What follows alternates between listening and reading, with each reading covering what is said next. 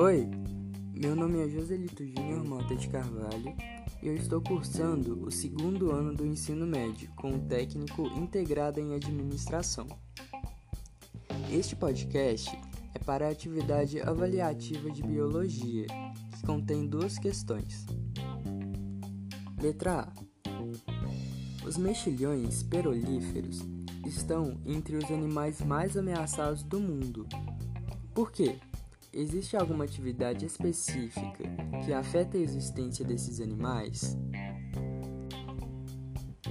A principal ameaça contra esses seres vivos de extinção é a captura em grande abundância de suas conchas e pérolas para a produção de joias, afetando suas capacidades de sobrevivência.